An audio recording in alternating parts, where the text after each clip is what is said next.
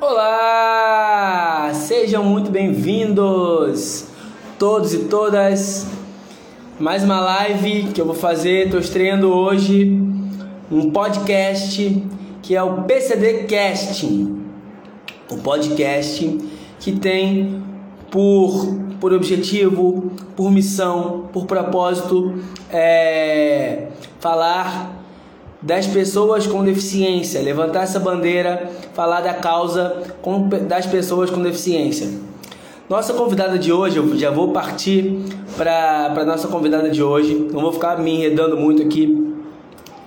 É Mônica Veloso. Eu tinha anunciado para vocês que essa live ia acontecer ontem, mas ontem tivemos problemas pessoais e não podemos estar é, presentes aqui na live. Então a live vai acontecer hoje de maneira assim esporádica, é, como é um podcast. Então vai ficar gravado, vai para o Spotify.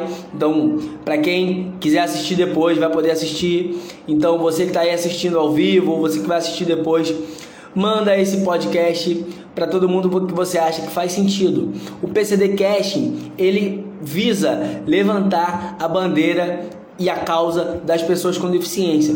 Para quê? Para que a gente possa trazer mais qualidade de vida é, para as pessoas com deficiência. Então, através da fala, da história de vida de pessoas de sucesso como Mônica Veloso, é, que dispensa comentários, que dispensa apresentações. Mônica Veloso é nadadora aqui da Bahia, é uma mulher porreta, como eu costumo falar. Eu vou chamar ela aqui logo para ela começar a falar é, então a ideia é essa, que ela possa falar um pouco mais da vida dela e possa trazer contribuições para que a gente possa melhorar a qualidade da vida das pessoas com deficiência. Então fiquem com a gente, acompanhem, podem mandar suas perguntas aí que vocês quiserem perguntar. É, de acordo com a fala de Mônica Veloso. Acompanhe aí no meu Instagram que vai ter muitas entrevistas bacanas como essa de agora com Mônica Veloso. Eu vou chamar ela para a gente começar esse podcast PCD Casting. Mônica Veloso está chegando aqui para entrar ao vivo com a gente. Mônica Veloso é nadadora, é a primeira mulher cadeirante. Ei, Mônica! Oi, Felipe! Oi, gente! Tudo bom? Tudo, Como é que tudo bem. Você tá? Você tá bem? Tô bem, tô cansada, mas tô bem, viu? Os treinos já Pronto. recomeçaram. Rapidinho. Já muito obrigado por você ter aceitado. Ah, obrigada a você por estar aqui. É, a, primeira, a segunda etapa do circuito maratona aquática da federação. E aí Sim. já vai pegar pesado, né? Os treinos pesados, né? Mônica treina pesadíssimo, viu, gente? Eu queria que você falasse um pouco, Mônica, desse seu currículo maravilhoso. Falasse um pouco de você, para a gente começar é, esse bate-papo. Eu comecei a. Eu, eu nadei muito pequena, minha, minha natação começou com seis anos de idade por causa da poliomielite, que é a paralisia infantil. Né? E com o decorrer é, da própria atividade, eu fui tomando gosto, né? E vi que a liberdade que eu não tinha fora da água, eu tinha dentro d'água.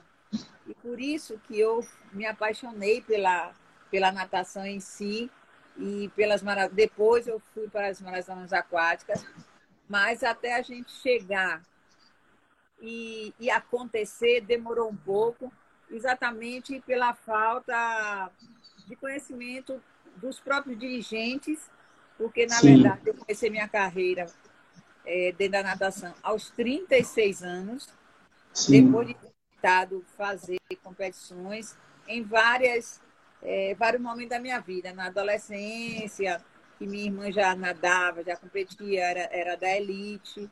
E aí, e a gente foi tentando, tentando, mas nunca desistimos. Então, em determinado momento, eu resolvi parar, né? mas não era para parar de nadar. Era para ir atrás de mais conhecimento, que foi quando eu fiz a, a, as minhas graduações, que eu tenho duas graduações, e, Conta pra gente. É, sim, eu tenho que me qualificar para poder conhecer as coisas e lá na frente eu retomar, porque apesar de eu ter parado esse tempo, foi quando eu me casei, eu tive dois filhos, mas em nenhum momento, né, eu é, deixei de enxergar o meu propósito, que era estar dentro do esporte. Sim. Só foi uma, uma, uma parada para poder tomar mais fôlego tomar e vir com mais fôlego e seguir com mais, com mais afinco. E aí foi bem interessante porque a gente enfrentou grandes problemas, viu, Felipe? Então, poder... diz, diz que eu quero conversar um pouquinho, mas eu queria que você falasse um pouco. Você foi a primeira mulher é, deficiente a fazer a travessia Mar... Margarida Salvador? Sim, sim. Eu fui a primeira mulher a fazer a travessia é, para atleta Margarida Salvador, porque a primeira mulher mesmo foi Marília Barreiros. Sim. Né? E eu fui a primeira atleta. É, eu bati o recorde mundial do 1.500 na piscina. Na mesma prova, bati o recorde americano dos 800. Dentro Sim. do eu cheguei a bater cinco recordes brasileiros. E eu acho que uns três recordes norte e por aí eu fui galgando cada degrauzinho, né? Até chegar hoje a mais de 300 maratonas aquáticas. Fiz cinco, quatro internacionais, inclusive do Mercosul, né? Agora, isso é com bastante esforço, viu, Felipe? Com bastante treino, bastante dedicação. É, exatamente. É... Eu lembro de você falando para mim, Felipe, a gente tem que fazer resultado, a gente tem que mostrar resultado, porque é com resultado que a gente consegue conquistar as coisas. Eu fico daquela viagem que a gente fez, eu fiz uma viagem com Mônica, a gente foi participar de um, de um campeonato brasileiro, não foi? De atletismo. Foi. E eu tive a oportunidade, o prazer de passar momentos com Mônica ali que foram super enriquecedores para mim. E eu, assim, é, aprendi muito, cresci muito, ganhei, foi muito bacana aqueles dias que nós passamos juntos ali naquela competição e aprendendo com Mônica, que é, como diz aqui na Bahia, uma mulher porreta que vai atrás e conquista, e mete as caras e bota pé. E, e é isso. Queria que você falasse um pouco, Mônica. O nosso tema aqui é para falar sobre capacitismo. Eu quero falar sobre capacitismo e queria saber é, qual é, como é a sua percepção, o que você acha disso. É, enfim, tá livre para falar, mas é. como era em sua infância e como é hoje, o que você acha que mudou? Fala um pouco disso para a gente. É, o, a palavra capacitismo, né? Ela sempre acompanhou a gente mesmo a gente não sabendo do que, de que, qual era a denominação que se daria para isso. Sim. É, começou em 2021. Não, eu acho que começou desde sempre, né? Aí começou desde sempre e a gente nessa viagem que nós fizemos, nós enfrentamos, né? Um pouco desse capacitismo, porque o próprio Sim. hotel que a gente ficou, ele não Sim. tinha cidade não tinha acessibilidade. Eu lembro você falando, então vão ter que me carregar. Pois é, vão ter que me carregar. Inclusive, foi em cima da pandemia, que foi exatamente no último final que as coisas funcionaram. Quando nós voltamos no domingo, dia 15 de março de 2020, dia 16 já parou tudo. Então, eu acho foi que foi um sonho muito grande. Eu chegava para Felipe e dizia assim, Felipe, eu, a gente vai é, almoçar e jantar, ou no final ou no início, mas não se encontrar com quase ninguém. E a gente ia no final, é, é, porque as pessoas estavam apavoradas, ninguém sabia o que era. Né? Foi. E até a gente entrar no hotel do comitê, gente, eu tive muita dificuldade. Né? Então, assim, ao longo da minha vida, é, o capacitismo ele, ele esteve presente mas de uma forma bem singular. Porque, por exemplo, eu não, não fui tratada em clínicas que tinham outros portadores de deficiência. Então, era um, uma visão é, de deficiência assim, muito pequena, porque eu não me enxergava como deficiente. Na escola primária, as crianças, mulheres crianças, né? Me enxergavam de uma forma igualitária. Hoje é que a gente percebe certas coisas, né? que talvez hoje não exista. Sim. Não, não tinha escola especial, não tinha aquele trabalho inclusivo, porque eu acho que as próprias crianças é, percebiam isso né, e não me isolavam. Não me isolavam no recreio, né? Chega na, na parte do, do, do ginasial, enfrentei problema de acessibilidade minha vida toda. Né? Sim. E essa da, da discriminação a gente vê de uma forma bastante generalizada, porque a cidade não está adaptada. Hoje mesmo, eu tive na prefeitura do bairro para poder resolver um problema e simplesmente o cidadão botou o carro colado na rampa. Quer dizer, será que ele, quando, se ele não percebeu, né, quando ele saiu do carro, ele percebeu que ele estava em cima de uma rampa. No entanto, ele não tirou o carro. E teve muita dificuldade para entrar aqui na, na prefeitura do bairro de Itapuã. E eu tive assim que, que contar com a, a, boa vontade dos próprios segurança para poder entrar. Então, é, é uma visão que eu acho que hoje é tratada até mais de uma forma preconceituosa, porque antes a gente, a gente era deficiente desde sempre. Então, essas questões do capacitismo eram coisas pontuais. Na minha vida, assim, eram coisas bastante. Não era uma coisa corriqueira, porque também eu não deixava acontecer. Tinha uma questão muito interessante, porque a minha família não me criou como uma pessoa deficiente dentro da, da, dos meus seis irmãos. Então, eles me viam como iguais e eu via eles iguais a mim. Então, eu tive uma surpresa muito grande quando eu fui para a primeira competição paralímpica, que eu vi uma variedade tão grande de, de pessoas com deficiências variadas e sérias e graves. Eu disse, meu Deus, esse mundo existe? Porque era uma coisa que, é, que era nossa, né? Se eu fosse, se eu fosse fazer, fazer reabilitação no Instituto de, no IBR, por exemplo, Lá eu, eu encontraria outras pessoas com dificuldade de, de locomoção, de Down, é, paisagem cerebral, mas eu não tive esse convívio. Eu, eu comecei convívio exatamente no Paralímpico, que foi desde 98. Lógico que teve é, é, bastante, assim, eu enfrentei assim um preconceito por parte de, fam de fami família e familiares, de pessoas com quem eu me relacionava e não era da pessoa, mas era da família mesmo, porque o deficiente era, era assim considerado na visão como me enxergavam. Uma pessoa que eu não, não iria dar continuidade na linhagem, né? ou seja, eu não podia ter filhos né? na cabeça deles.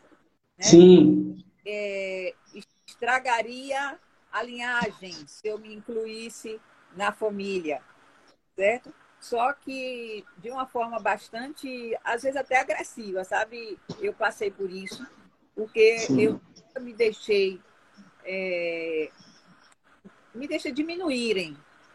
Sim. É, realmente, assim, eu, eu tomei uma posição até um pouco agressiva em algumas situações, porque eu não aceitava certas coisas. E até dentro do esporte, você, tá, você enfrenta o Paralímpico. Então, o que acontecia que eu via é que tinha atletas que só iam para as competições paralímpicas porque eles não sabiam enfrentar esse tipo de situação em outras competições. E existiam as pessoas que não tinham deficiência. Porque normal Sim. todo mundo é, né? Eu acho que normal todo mundo é. Quando é que foi que deu o start, assim? Tipo, caramba, é, estou sofrendo discriminação, estou sendo excluída, né? Que, que, ainda não tinha essa denominação capacitismo. Mas, por exemplo, na minha vida teve um momento, porque antes, assim, eu também nasci com deficiência. Então, na escola, meus amigos da infância, eles também me tratavam como se eu não tivesse nenhum tipo de deficiência. Então, aquilo, eu também não, não, não, assim como você, não tive essa convivência quando criança com outras pessoas com deficiência. Então, a gente não, vai, vai tocando a vida. Mas tem um momento em que a gente começa a enxergar e a falar: caramba, eu estou sendo discriminado, eu estou sendo excluído. Então, peraí, como é que eu vou reagir a isso? Aí a gente age com agressividade, a gente, né, tem, cada um tem uma forma de agir. Mas na sua história de vida, quando é que você acendeu essa luzinha assim? Caramba, eu tô, tô sofrendo capacitismo, mas mesmo que ainda não tenha essa nomenclatura, mas quando é que foi que deu esse, start assim na sua vida? Conta um pouquinho pra gente. Travou aqui. Voltou. Voltou. Voltou. Pronto. Sim. É, vamos, vamos, vamos lá para trás, né? Sim. Lá para trás, na minha, na minha convivência dentro da área, da área social, né? É, eu enfrentei o preconceito no trabalho porque não tinha acessibilidade. Eu fiz concurso público, passei e não pude ficar causa da acessibilidade. Né? É, e isso não aconteceu uma só vez, né? Isso não aconteceu uma só vez. Eu, quando eu me formei na, na faculdade também, é, teve professores dentro da escola de arquitetura que eu, por sinal, depois entrei para fazer arquitetura e não consegui me formar porque a acessibilidade é terrível. E aí você questiona, será que vale a pena eu enfrentar esse tipo de dificuldade, esse tipo de situação por causa de um papel, de, uma, de, um, de um papel que eu já tinha? Porque quando eu Sim. de arquitetura, eu já tinha formação em artes plásticas e licenciatura de desenho plástico. Aí eu joguei Sim. pro alto, estava trabalhando mesmo como projetista, né? E dentro da área de relacionamento foi o que deu o, o impacto maior, né? Porque teve famílias que ofereciam outras vantagens se a pessoa com que eu estava não levasse o relacionamento adiante. Nossa! Então, isso aí, eu disse, rapaz, então o negócio é diferente. Então, não, a, a, a, gente não enxerga, eles não me enxergam como eu enxergo eles. Sim. E aí foi a partir daí que, aquela, que veio aquela situação né, que a melhor defesa é o ataque. Porque se deixassem, se eu deixasse que certas situações é, continuassem ou começassem, eu iria eu me sentir muito diminuída. Então, eu atacava para poder é, eu, eu, é, conquistar o meu espaço,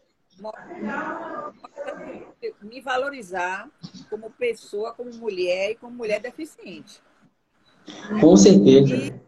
E, Tem uma... É, e como eu disse... Tem um filme que está no Netflix... Hein? Tem um filme que está no Netflix que é fala sobre pessoa com deficiência. Acho que é Crip Camping. Eu vou, vou passar para você depois, se você ainda não viu. E tem uma fala que tem uma pessoa com deficiência e ela fala assim: se você for uma pessoa com deficiência passiva, você está ferrado. Porque a pessoa vai passar por cima de você. Então, em determinado momento, a gente não pode ser passiva, a gente tem que agir de maneira ativa. Exatamente. tem horas que tem que ir para o enfrentamento. E, e, assim, em muitas competições paralímpicas, Felipe, é, tinha meninas, né, mulheres, que é, é, só se relacionavam nas competições com os mesmos é, atletas masculinos deficientes, porque era, era um ambiente seguro para elas. Sim. E quando aparecia uma pessoa sem deficiência, é, elas tinham medos, sabe? Eu digo, você vai. Eu, eu cheguei a falar para uma atleta, vem cá, se só tiver uma competição no ano, você só vai se relacionar com a pessoa uma, uma vez por ano. E reconhecer seu valor e dar valor, porque você às vezes perde a oportunidade de estar bacana, né? Só porque, e, e, não acontece porque ela não tem uma deficiência e você fica com medo, não sabe se lá na frente essa pessoa vai deixar de gostar de você, sabe? É, Para estar com uma pessoa sem deficiência, eu disse, mas aí é que tá, o que, o que vale é o tipo de relacionamento que você tem, você tem a segurança do que você é, do que você é capaz. Então, eu sempre bato nessa tecla e eu não aceito vitimismo, eu não aceito o vitimismo. E você tem que estar dentro da associação e eu é, você é capaz de é bem por aí. Esporte, dentro do esporte, começou a acontecer é, logo nas maratonas aquáticas daqui da Bahia. E eu, eu nadava sem marcação, porque é, simplesmente eles me ignoraram. Quando você começou a nadar, eles não te. Você nadava sem marcação, não. sem. Não. Nem, nem medalha de participação, nada. Mas isso para mim não importa. Não, eu... Nem tinha categoria, na verdade, então, né? Não, não tinha. Para mim, o que valia eu estar eu estar nadando. Eu não sei se Léo Igreja ainda está aí, mas ele, passou, ele, ele presenciou certas situações. Ele é de Salvamaia, nadador antigo. Então, não, mas eu não dizia. Eu vou nadar o percurso todo e chegava na frente de muitas pessoas que estavam marcadas. Você é correta demais. O, o, o fato principal e que deu muita foi quando eu fui fazer uma travessia do Campeonato Brasileiro em Maceió. Tinha uma nadadora aqui chamada eu, eu cheguei primeiro. E aí, quando chegou, ela estranhou não está ainda aquecendo. Eu disse, Mônica, não vai aquecer, não, não, porque eu vou aquecer, só que o povo não quer me Rapaz, que não ia ter barco para me acompanhar, que não ia ficar comigo. Olha, eu não pedi barco acompanhar. Eu, eu, eu foi aí que Joana subiu, porque era no andar de cima do clube, é, no outra vez, né, e aí ela o piloto, conseguiu quero descer. Foi nós decidimos para fazer eu, nadadores estavam aí a coisa muda de figura, né? Sim. É, é porque aí veio um bocado de, de jornalista, prefeito, prefeito, vereador, tudo querendo que você vá até ele só é a minha prova, acabou, eu não vou. Porque o palanque estava um pouco longe, sabe? Eu disse, eu não vou, eu não vou lá. Se ele falar comigo, ele vai no pódio, que é o lugar que Sim. ele vai encontrar. E eu não fui. Sim. Então, esse tipo de respeito, a, a, gente, só, a gente só consegue, a gente impõe os limites esse limite ele tem que acontecer, porque se a gente não conquista o nosso espaço. Desde, Sim. Desde 2000, desde 99, quando eu fiz minha primeira máquina em Salvador, o presidente da Federação do Desporto Aquático, que é Santos, ele colocou a categoria. Aí crescendo devagarinho, né? É, é, com, com algumas situações também por parte dos atletas que às vezes por uma questão assim pessoal se inscreviam na categoria errada para poder conseguir o pódio, mas eu ia lá e, e, e, transformava o pódio. Isso Sim. que a gente tem que buscar as coisas de uma forma correta. Você consegue só, só um momento. as coisas de uma forma correta, ela é duradoura. Mônica, é duradoura. só um momento que Peixinho está falando aqui que tá, tem algum ruído que está atrapalhando o áudio. Deixa eu só dar uma olhada aqui para ver se eu consigo ajeitar aqui. Um tá minutinho. Peixinho, meu amor, um beijo, parabéns pela sua prova, viu? Infelizmente só não pude ir, mas você sabe que você está no meu coração. Na próxima a gente vai fazer, viu? Somos dois. Eu também queria falar isso. Agradecer a Peixinho, falar aqui, ó. Meu coração, amo muito. Peixinho, inclusive, foi Peixinho que quando eu cheguei a primeira vez no Porto da Barra, Peixinho falou: você tem que conhecer Mônica, minha amiga Mônica. Então, Peixinho que me apresentou, né, Mônica, pela primeira vez. Fiquei muito feliz com a prova, foi linda, maravilhosa a prova. Também não consegui estar presente, mas com fé em Deus, nas próximas edições estaremos juntos, Mônica, é, nadando aí. Peixinho. Peixinho me recuperou depois da minha cirurgia é, plástica no meu braço. Eu tive que tirar uma, uma, a pele depois da bariátrica. E foi graças a ela que eu tive uma recuperação muito rápida. E a minha companheira da, da travessia do Rei Rainha do Mar, que aquela prova sem você, meu amor, não foi a mesma coisa. Você precisa falar. Mas esse ano ah. vai de novo. Então é isso. Vai dar tudo certo. Do, do, Peixinho do... foi me ensinou tudo de natação, de águas abertas. É, devo tudo a Peixinho, é minha treinadora, minha mentora, minha mestra. Então é só gratidão. É isso aí. Que sempre, e meu irmão, que sempre me. Meu irmão acabou de entrar aí na live, aí eu mando um beijo aí para Jeff, velejador. Ah, que legal. E logo, logo tô nessa Pronto. Mônica, então você falou né, um pouco de como foi essa história, falou um pouco dessa questão dentro do esporte, como foi né, essa, essa sua luta e a sua lida e como você conseguiu romper essas barreiras com, com o pé na porta. Eu queria que você falasse um pouco de como você vê o cenário hoje, dentro do esporte e na vida de uma maneira geral. O que, que você acha que melhorou, né?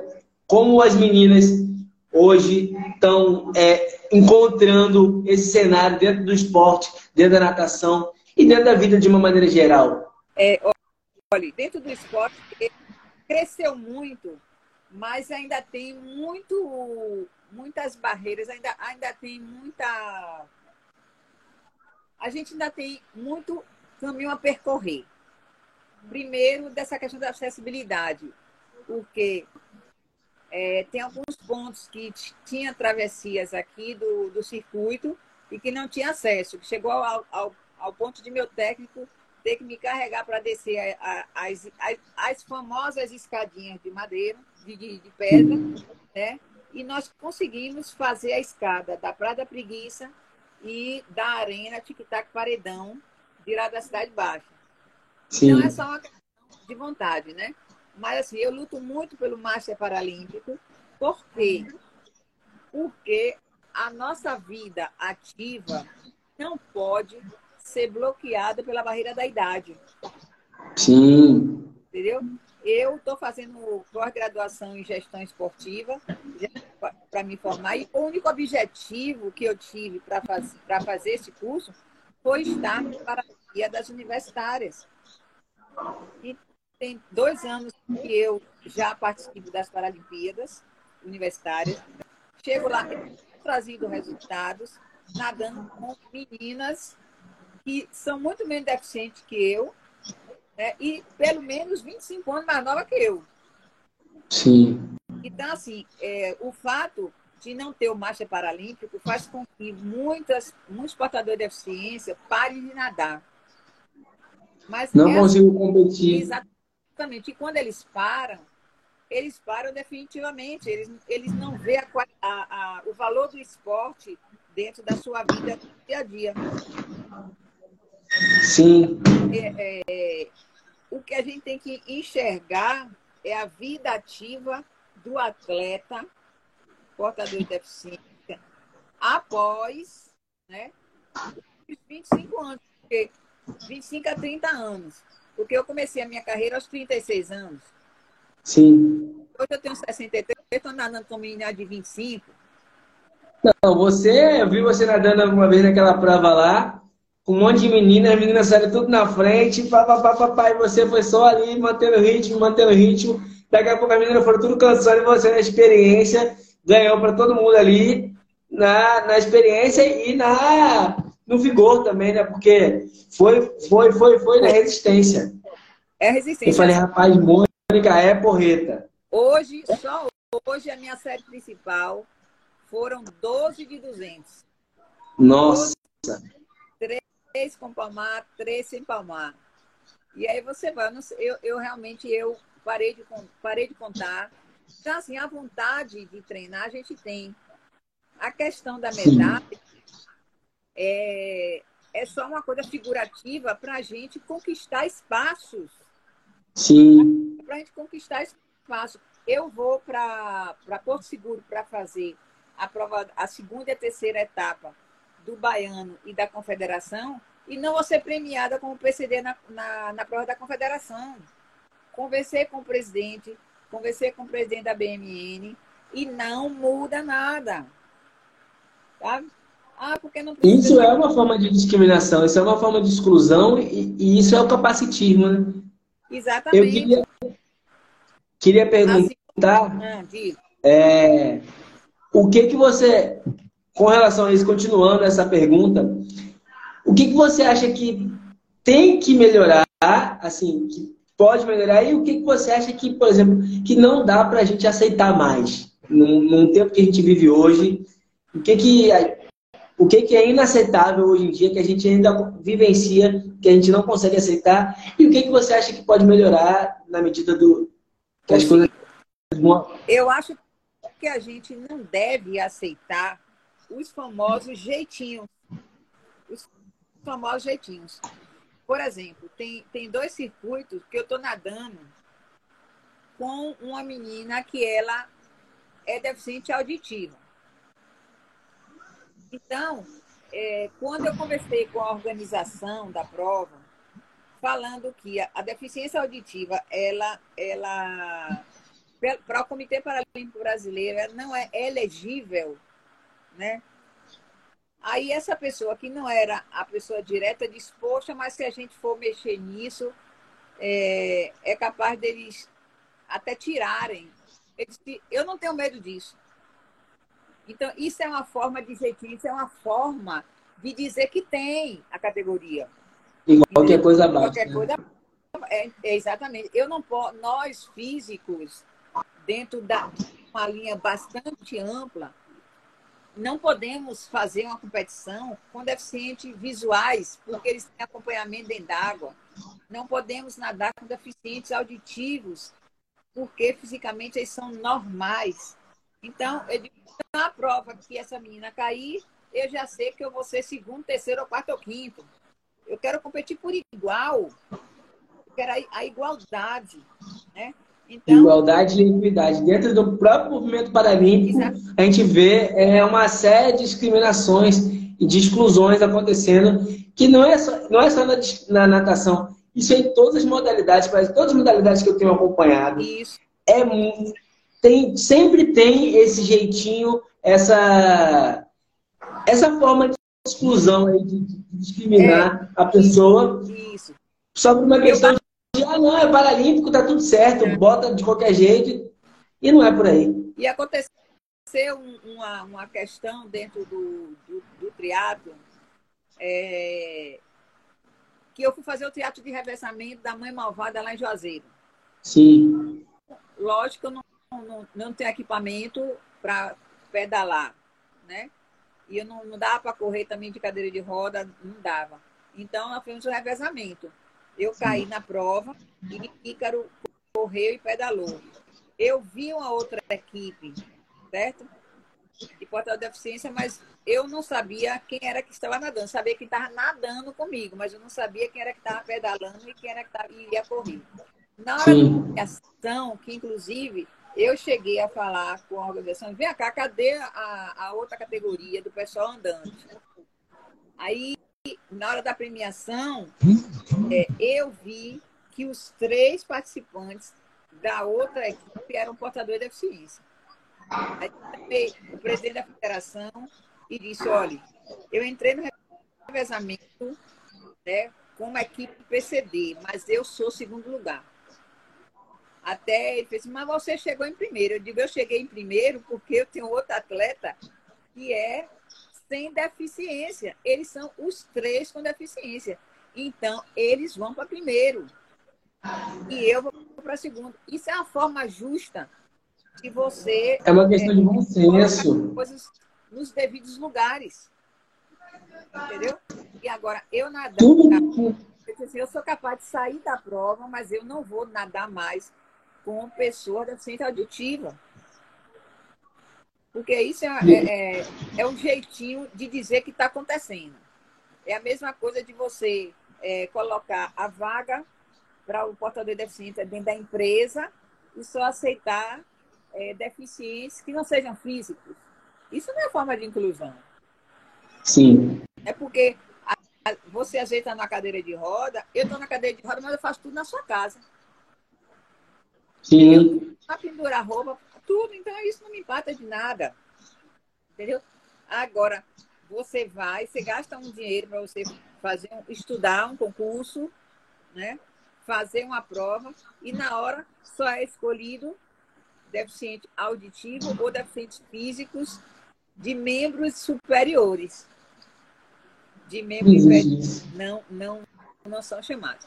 Eu bato muito, Felipe, na questão da acessibilidade, porque se nós não pudermos chegar onde deveríamos chegar, a gente não consegue conquistar esses, esses espaços. Com certeza. Então, é, isso é muito importante, a questão da, da do respeito com as vagas, é, o, o, os acessos. Eu digo assim, por mim, Salvador tirava todas essas pedras portuguesas, Rio de Janeiro tirava todas essas pedras portuguesas, e só faz causar acidente e quebrar as cadeiras de roda e não deixar as pessoas com deficiência. Quantas topadas eu já dei, quantas quedas eu já levei por conta daquelas pedras portuguesas lá que nunca estão é, niveladas, está sempre faltando uma e a gente não consegue é, transitar nem, nem, nem se locomover. Exatamente. Até dentro das universidades né, existe essa questão também. Né? Eu, eu, essa questão de, de cota para portador de deficiência, é, eu já andei me questionando a respeito disso, porque é, é, eu acho que cai, na, cai na, naquela, naquela faixa e dizer, não, eu tenho a minha vaga porque eu tenho a minha cota.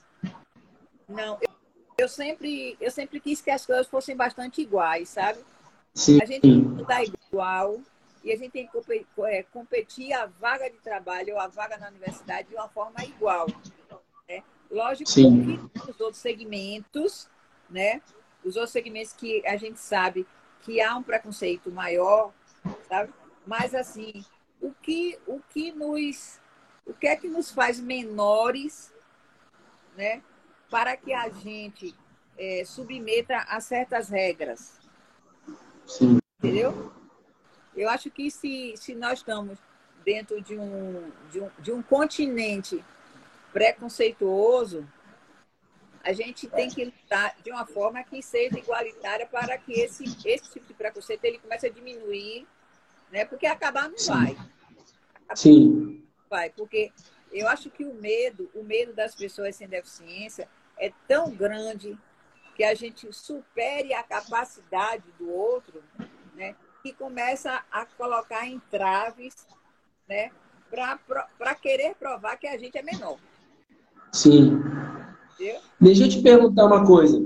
É, a Constituição de 88, que, que veio, a partir dela que veio o Estatuto da Pessoa com Deficiência. Sim.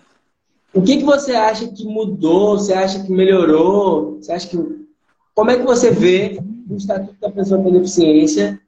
E o que, que você como é que você acha que era antes e como você enxerga agora? Você acha que melhorou, se mudou, se não mudou? Com a questão, mais pensando na questão da acessibilidade. Sim. Eu acho, eu acho que houve uma, houve uma eu não conheço a Constituição, eu não conheço, eu não li tudo. Sim. Entendeu? Mas é, eu li alguns pontos. Eu acho que houve uma melhora, porque você hoje, você, hoje em dia você vê é, mais portadores de deficiência nas ruas, dentro da sociedade, com visibilidade. Ele deixou de ser invisível. Sabe? Ele deixou de ser invisível. E Sim. a gente tem, já que é obrigado, por exemplo, já que o ônibus é obrigado a ter o elevador, sabe? não aceite ser carregado. Não aceite ser carregado. Eu sempre bato nisso. Não, o elevador está ali, pra, tem que funcionar. Então, não aceite ser carregado é, é um dos exemplos.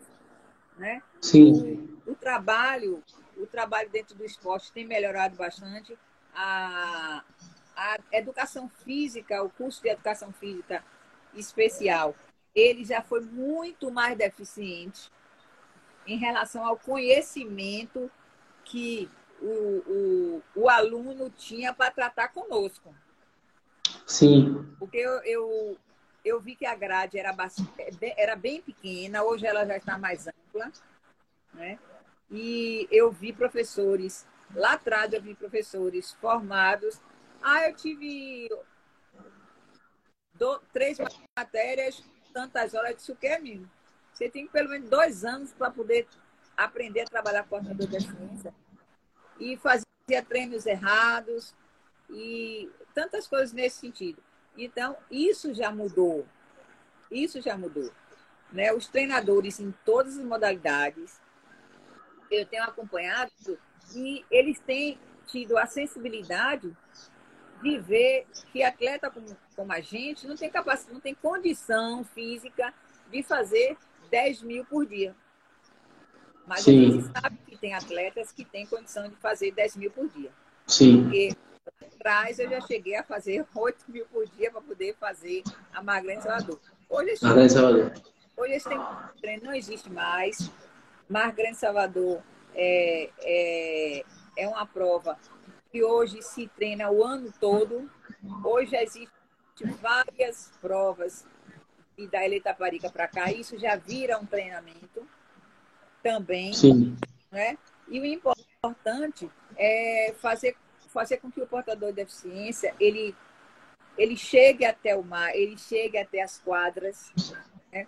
ele, ele consiga chegar nas pistas para poder ele ter, ele conhecer né, o, seu, o seu ambiente dentro do esporte que você escolheu, né? Até para ver se é isso mesmo.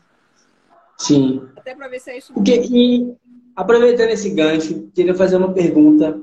É, o que, que você acha que pode, que pode melhorar para que mais pessoas com deficiência possam estar tá praticando esporte, mas mais do que a prática do esporte, possam, é, como você falou, estarem nas ruas, serem mais vistos, estarem presentes, é, terem mais qualidade de vida, né? Como a gente que tem essa possibilidade de praticar esporte e que com isso ganhar qualidade de vida, ganhar autonomia, tudo mais, de estar na rua, de dirigir, de fazer acontecer. O que, que você acha que pode melhorar para que outras crianças, outras pessoas é, tenham essa qualidade de vida que você tem, que a gente tem e, não sei, construir mais rampas? O que, que você acha que pode melhorar dentro da nossa sociedade como um todo, mas mais especificamente pensando na questão da acessibilidade, mas não só disso.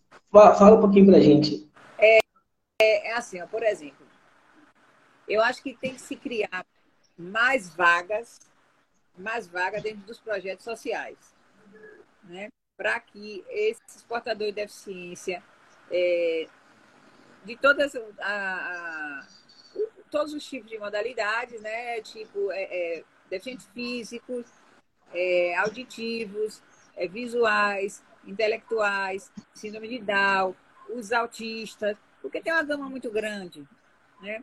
Então, que os projetos sociais, ele abram mais vagas com pessoas qualificadas para que esse, esse, esse aluno ele consiga se desenvolver porque é provado que o esporte tem melhorado até a vida familiar daquela criança, principalmente. A gente tem que olhar mais para as crianças. Sim, é isso, isso que eu queria.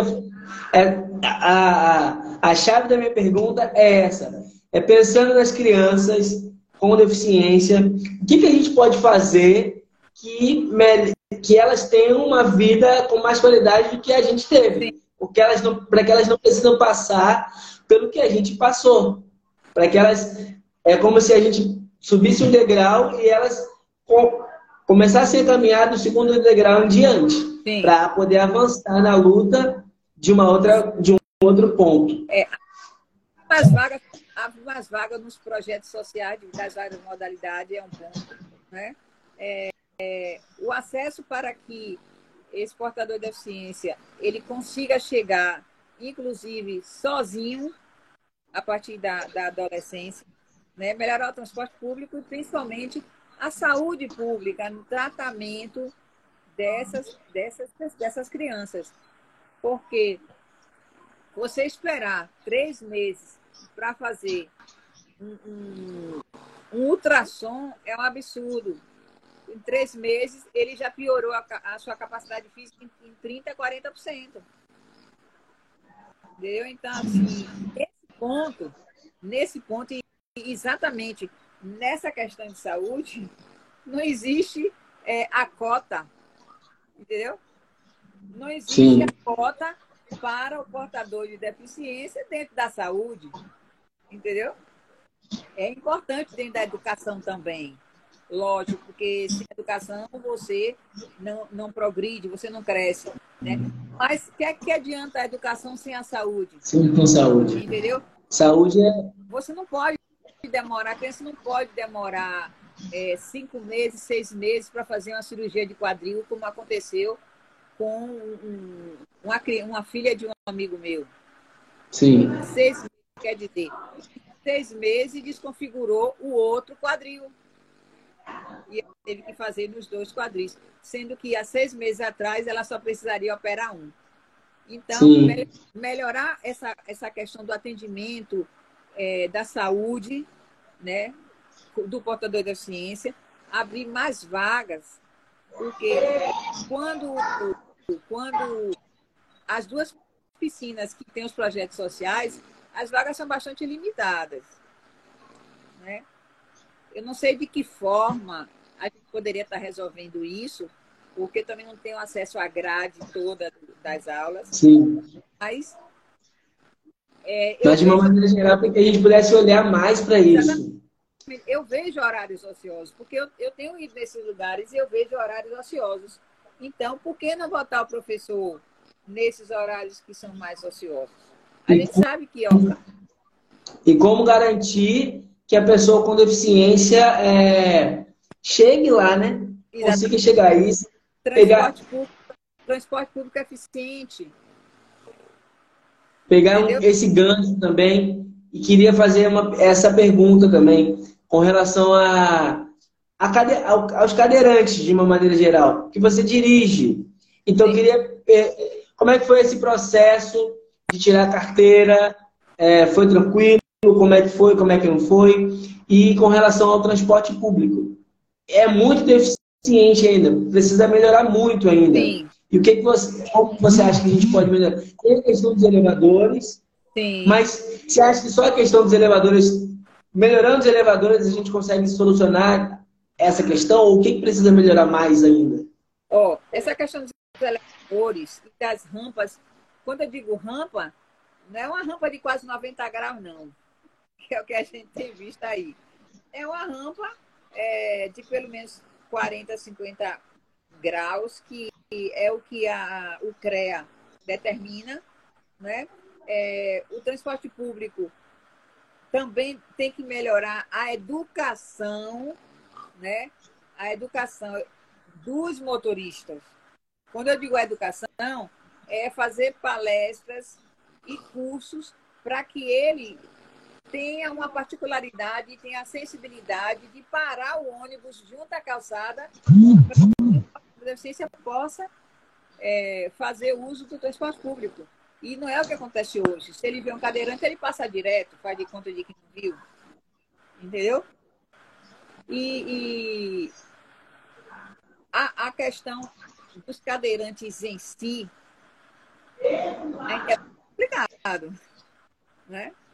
Porque eu digo assim, se eu chegar no local que não tem é, nenhuma rampa, nenhum o elevador, eu posso pegar minha bengala, porque eu ando um pouco, e eu Sim. subo e, e desço. Mas e quem não faz, gente? Mas tem cadeirante que não anda nada. Eu chego nos banheiros públicos, nos banheiros do, do de, de, de supermercado, de loja, eu digo, ó, oh, gente, vem cá, de restaurante. Diga assim, eu não posso indicar o seu, o seu restaurante social por causa disso e disso aqui. A, a, a, não pode ter papel, é, cesto de lixo de pedal. O papel higiênico ficar, a, caixa de papel higiênico tem que ficar, você sentado no vaso, tem que ficar na sua altura da sua orelha. Porque o lesado medular, Sim. se ele for se abaixar muito, ele não volta. Entendeu? Então, assim, é, eu tenho assim, eu não posso fazer a indicação de um serviço que não atende a gente. Não é acessível. Né? E, Sim. E, e foi exatamente por essa dificuldade de locomoção que é, a minha família né, me disponibilizou um carro desde a época da minha faculdade. Sim. Mas foi por causa dessa dificuldade de, de transporte. Sim. Para você tirar sua carteira de motorista, além daquele exame médico, tem que passar por uma banca especial. Que nem se a, a, os médicos que estão lá têm a sensibilidade de entender que você é capaz. Eu que, que eu já, passo, já fiquei vários meses sem carteira, porque um determinado médico disse que eu tinha que colocar tudo manual. Eu digo, eu não vou colocar tudo manual porque eu uso a minha perna direita. Eu fiz sair daqui sem carteira. Né? E aí, já demora, você tem que passar por uma banca. Eu digo, vamos para a rua. Eu chamei, disse, vamos para a rua. Sim. Dessa banca aqui, você está duvidando do que eu faço? Se na prática você não vai comigo. Isso é capacitismo, né? Exatamente. Né? Está é duvidando da sua capacidade. Exatamente. Já teve o problema da redução né, das cotas para isenção para comprar carro. Né? Aumentou o valor mínimo do carro. Sim. Então, é, hoje a gente tem mais dificuldade de comprar carro zero.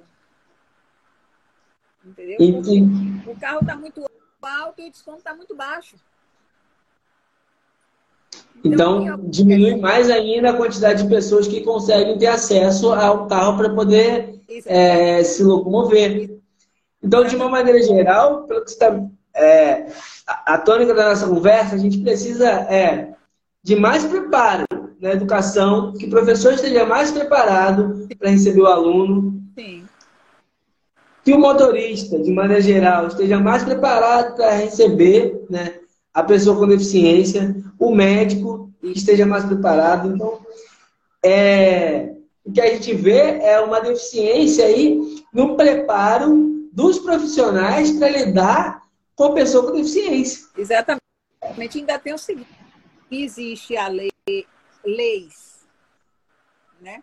Mas o que é a lei que, que não, não, não enxerga a pessoa individual? Eu só consegui trabalhar no, no Estado como professora há 16 anos, por falta de acessibilidade. Me aposentei por invalidez. E 10 anos depois, eu vi meu salário reduzido do nível 6 para nível 1, porque eu entrei no, como no serviço público com a deficiência. Foi pedido uma perícia federal que atestou que eu piorei por falta desse acesso mas não houve uma aceitação. Sim. Então, a lei, existe uma lei que atenda é, a população em geral, mas existe os adendos. As particularidades de cada um, né? Isso é muito importante. Será que uma pessoa que está julgando a minha aposentadoria tem a capacidade de analisar 30 ressonância magnética? Se ele não for médico, ele não tem. Se ele não for médico, ele não tem. Ele só vai pelo que está escrito na lei. Então, de uma maneira geral, é uma falta de preparo de todas as áreas para lidar com a pessoa com deficiência. E a gente não tem nenhum mecanismo na lei, né, no Estatuto da Pessoa com Deficiência, que garanta isso. Não tem. Porque o professor não está preparado e está tudo bem, está tudo certo, vai passando por cima, vai fazendo do jeito que dá. O médico não está preparado para lidar com a gente e está tudo bem, eles vão passando por cima, vai fazendo do jeito que dá. O motorista de ônibus é a mesma coisa. Os, loca os locais, os restaurantes. Agora até eu acho que melhorou um pouco, mas ainda precisa melhorar muito a questão da rampa. E, e, a pessoa, e as pessoas vão passando por cima. Exato. Então, acho que um, uma, um ponto que eu fico muito feliz dessa entrevista, que eu consegui enxergar isso. E é, a minha ideia é essa, a gente conseguir enxergar aonde a gente precisa melhorar e batalhar e lutar e, né, e cobrar de quem é de direito para que a gente possa garantir isso. Então, uma coisa básica é o professor tem que, tem que ser preparado. O médico Sim. tem que ser preparado, o motorista tem que ser preparado. E, e, e, as outras áreas também, o juiz, enfim, todos os campos sociais, eu, eu sempre bato muito nessa tecla, que todos os campos sociais tem que ter pessoas com deficiência. Sim. Eu não vejo, eu não vejo na política, Eu não vejo você chega numa empresa, nos cargos altos, de grande escalão, você não vê as pessoas com deficiência. Então, como é que essa, como é que eu vou ser é, é, aceito numa empresa se os órgãos de poder de lá não tem ninguém igual a mim? Como é que eles vão me, me, me julgar? Falta representatividade. Exato. Falta representatividade. Exato. E além da representatividade, a gente percebe que, né, que falta preparo, preparo das pessoas para lidar com pessoa com deficiência. Então, isso é um ponto que a gente tem que batalhar e fazer chegar né, a quem é de direito para que tenha um mecanismo dentro da lei para que obrigue as escolas, por exemplo, a preparar os professores, dar curso de capacitação Sim. aos médicos. Precisa Precisa que tenha, sei lá, uma disciplina dentro da faculdade. Na minha faculdade mesmo de, de educação física, eu tive uma disciplina que era educação física adaptada, mas seis, dentro de quatro anos eu fiquei seis meses estudando uma disciplina. É muito pouco. Não dá conta dessa diversidade que você está falando. É, aí você... E aí acontece que está botando todo mundo num saco só, Exatamente. num balaio só e tá tudo certo. Não funciona adaptada. Mas adaptada a quê? A Exato. Quem? Entendeu? A quê e a quem? Precisava de, no mínimo, como eu te falei, dois anos, né? Que é, eu, eu citei cinco, cinco graus de deficiência. Você imagine, e você disse que teve seis meses. Teria que ser no mínimo um ano para cada um na grade. Exato entendeu? Saber lidar com o autista nos vários níveis, saber lidar com o deficiente. Quantas classes de deficientes tem no, no movimento paralímpico? Dez. Dez. Três no, no, no visual. O DAO. Entendeu? O, o, o intelectual. E a gente só vai conseguir é, colocar isso em prática se existir um mecanismo na lei que obrigue que obrigue as, as empresas, que obriguem as escolas, que obriguem os hospitais a fazerem isso. Porque senão eles vão passando por cima da gente. Pois é. Se a gente ah, não. Ah, o Peixinho está falando, tá falando. Uma turma de 25 individuais. Gente, isso é capacidade. Isso é uma força dentro do esporte muito grande. E precisou de uma pessoa preparada como o perfil é, para ter a coragem de pegar esses 25 e dizer o que vai fazer. Assim como o Fred, do Projeto Meu Sorriso, está começando a fazer. Sim, movimento lindo que ele está fazendo lá. Exatamente. De, de total inclusão. Pois Eu é. já vi também Peixinho, é, Ricardo, que é um amigo meu, que é deficiente visual, ele é corredor e ele estava começando. Ele, hoje ele é triatleta. E ele estava começando a nadar, estava aprendendo a nadar. Então, assim, era tudo novo para a gente. Eu queria ajudar, mas eu, eu mesmo não tinha nenhum preparo de como lidar com o Ricardo. E Peixinho é, viu aquela cena eu tentando ajudar e querendo nadar com ele. Peixinho chegou com todo o preparo que ela tem, que eu nem sabia que ela tá, era tão capacitada e preparada. E chegou lá e deu todo o suporte para que Ricardo pudesse é, nadar, ensinou um monte de coisa e fez com que Ricardo nadasse. Hoje Ricardo nada, é triatleta, mas assim, porque Peixinho estava preparada para lidar com a situação, com, porque ela provavelmente ela estudou, ela se capacitou, ela tem experiência, mas a gente precisa que, dentro, por exemplo, do sistema educacional ou dentro do sistema do esporte, a gente tenha mais professores que estejam preparados para lidar com essa situação. Pois é, é, é na verdade, é como ela falou, né? É, a mudança tem que, infelizmente, tem que vir lá de cima. São dos órgãos públicos para dar a oportunidade e criar, né? E criar mecanismo para que nós sejamos inseridos. Porque Exato.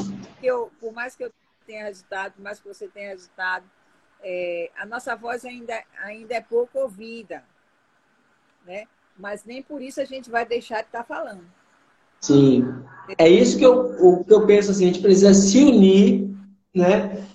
para entender o que, que a gente precisa cobrar e a gente cobrar. Tem que, vai, é. vai ter que chegar, é o que o Peixinho está falando aqui, os órgãos públicos. Infelizmente, eles não, eles não ajudam a gente, mas a gente tem que entrar com o pé na porta, porque são coisas que a gente não pode mais aceitar. Né? A, a, a sociedade ela precisa evoluir. E ela precisa evoluir nesse, nesse aspecto, ela precisa evoluir nesse ponto. A gente não pode parar no tempo. Claro que a gente tem vários avanços, mas precisa avançar muito mais. E a gente só vai conseguir avançar.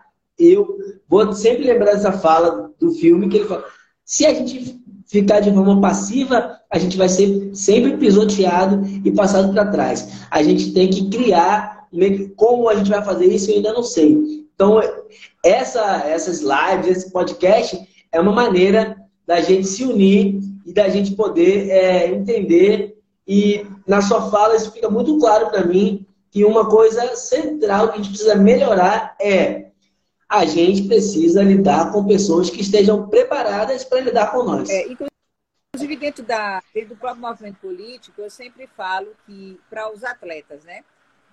É, eu falo, ó, cuidado, cuidado com as coisas que chegam a, a vocês, porque podem ser coisas mascaradas.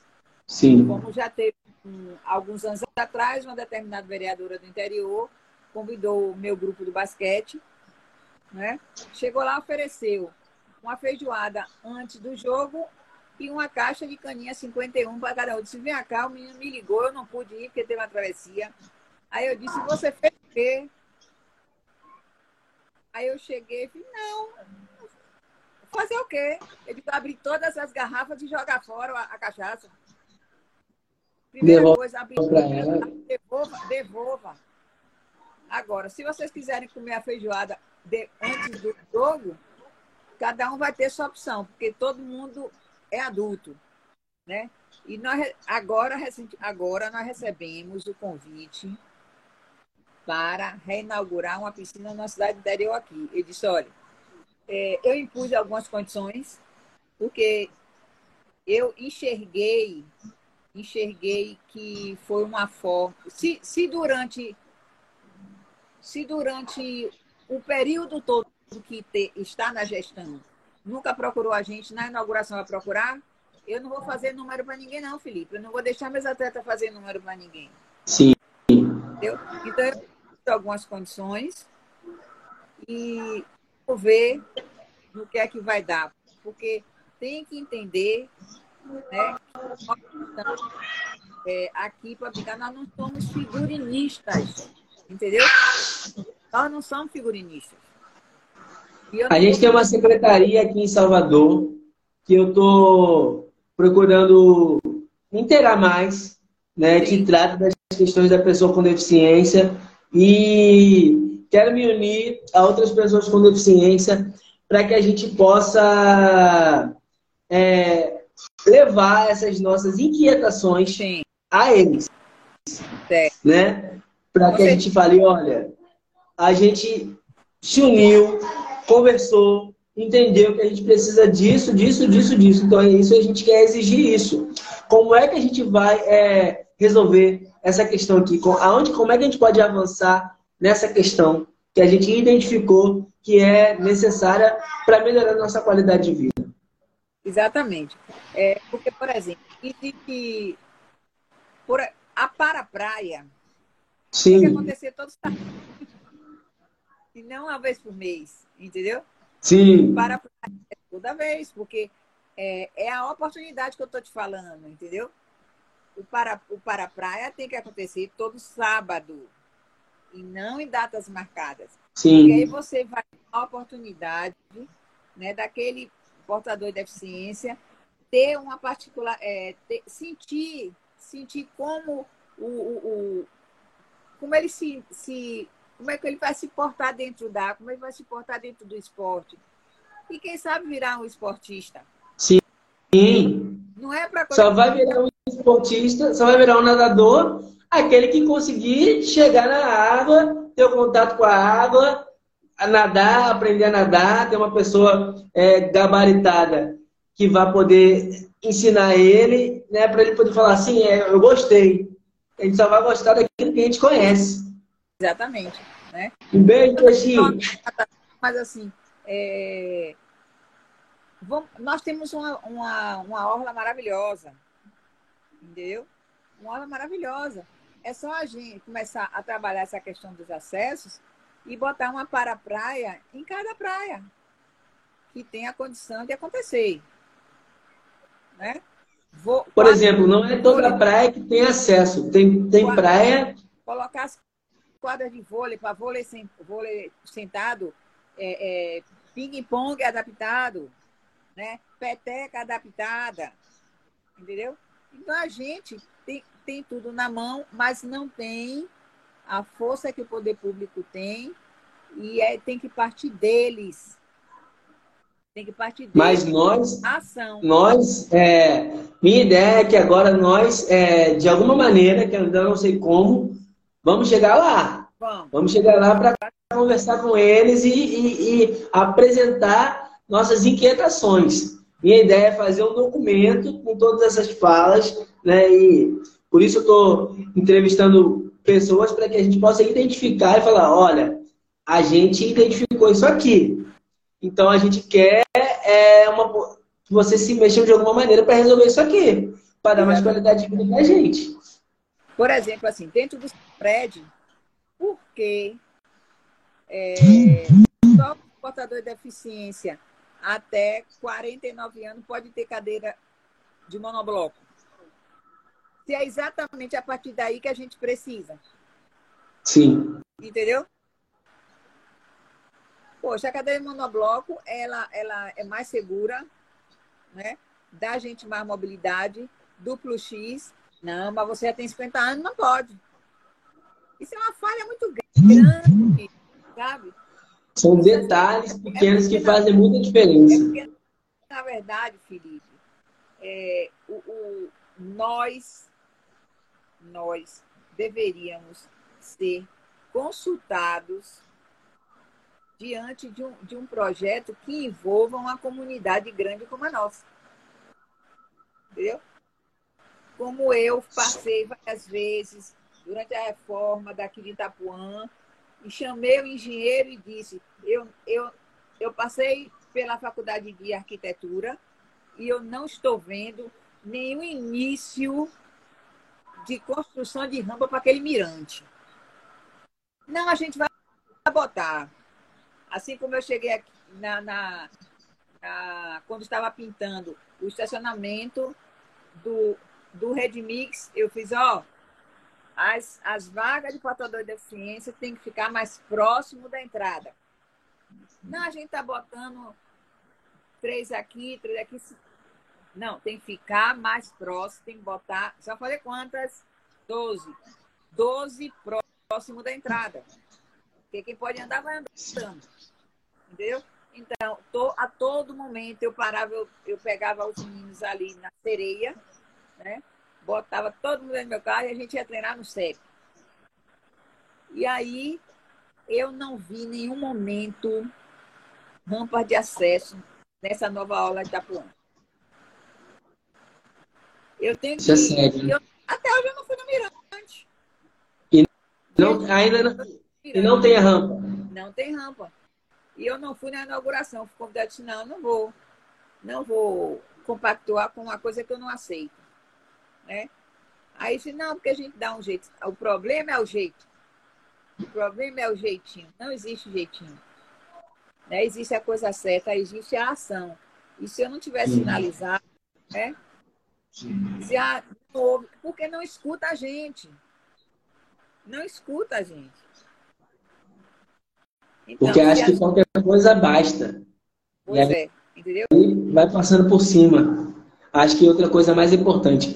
Mônica, eu não vou te prender mais, que eu sei que você acorda cedo para treinar e é toda dedicada. Você também. Eu queria te agradecer demais, demais, de coração, por você ser essa pessoa que você é, tão especial, tão maravilhosa, Obrigada. e por ter aceitado meu convite, e por ter dado tanta contribuição nessa live, nesse podcast. que eu acho que, assim, eu fico muito feliz mesmo, fico emocionado, sabe? De, de ter você por perto, de eu aprendo tanto com você, com o seu jeito de ser, com a sua força, com a sua garra, com a sua força de vontade. A, a gente e... faz uma troca. A gente faz uma troca. É agradecer mesmo. Né? E ver essa família linda que você construiu. Ah, Hoje está junto com o Ícaro, lá com o Guto. Com certeza. Quero você correndo de manhã lá, viu? Quatro, cinco horas da manhã, tipo cinco e meia. Um dia eu vou te... Ai, tá, tá um, diazinho, quero você correndo lá com a gente. Viu? Viu? Então, eu quero agradecer a você também e dizer que você está sendo importante lá com a gente. Sim. Muito importante a, a sua contribuição, está imensa. Sabe? Eu quero que você não pare, certo? E não. vamos se juntar aí para a gente fazer esse revezamento lá na mesma vada. Estou querendo ir. Vamos, vamos. Nossa, as provas todas que aparecer aí agora, de natação, de triatlo, a gente, eu acho assim, e aí tem que estar presente em tudo. Em tudo. É, eu tô, onde eu participei de uma competição de para jiu-jitsu. Sim. Eu muitos anos treinei jiu-jitsu, né, com pessoas sem deficiência. E aí aqui na Bahia tem um movimento muito bacana, né, da, tem uma associação de para jiu-jitsu da Bahia, que é muito forte, são muito ativos politicamente, são muito bacanas. E aí Júnior me, me falou, vamos participar do, do campeonato, todo mês tem um campeonato, tem uma etapa, e participa. Falei, Júnior, mas não estou treinando tanto para participar de competição. Ele não, mas venha para você é, fortalecer o movimento. Eu falei, não, eu vou participar, vou lá competir, porque eu acho que assim, o movimento tem que ser fortalecido, porque é, no, no, a pessoa com deficiência tem que estar em tudo quanto é lugar, então não é possível ter um campeonato de jiu-jitsu de pessoas sem deficiências que ou a pessoa com deficiência quer participar e não pode participar. Eu acho que isso não existe. A gente não pode aceitar. Então, eu acho que tudo é, vai ter competição tal, de tal coisa. Eu falo assim, mas eu quero ir. Ah, mas não, eu quero ir. Eu quero participar. Tem a categoria? Ah, mas por que, que não tem? você não tem a categoria? Então é discriminação, é exclusão, é capacitismo. É. Ah, tem gente que fala, ah, não, mas não é assim. É assim sim. Se eu quero participar e não tem a categoria, é exclusão, é discriminação e é capacitismo. Pronto, pego o Estatuto da Deficiência, boto lá na cara da pessoa e vou lutar para que a prova, ou a competição, ou qualquer cargo que seja, qualquer lugar, eu tenho que estar. Lugar de deficiente é em todo lugar. Todo lugar. A gente tem que parar com essa coisa de inviabilizar a pessoa com deficiência. Esse jeitinho, esse, esse, essas coisinhas que a gente não, eu não vou aceitar mais. E é para isso que eu, que eu vou me juntar né, com outras pessoas e a gente vai levantar essa bandeira, a gente vai, passo por passo, avançando cada vez mais nessa luta. Pois é. É isso aí. Fé. Deus. E a gente vê, a gente se vê aí dia 18. A Vamos. da Maratona Aquática da Federação lá na Praia do Bonfim. Tá todo mundo convidado, viu? Estarei lá. Pois é. Um grande beijo. Muito obrigado. Um beijo, mano. Beijo. Tudo de bom. Beijo. Gente, muito obrigado a todos que estavam presentes aqui. Essa live é um podcast, ele vai estar no Spotify, como PCD Cast. Sigam Mônica Veloso, acompanhe a jornada dela, o trabalho dela. Ela também é bem ativa aqui no Instagram. E, e é isso. Muito obrigado a todos e até a próxima, galera. Valeu. Obrigado.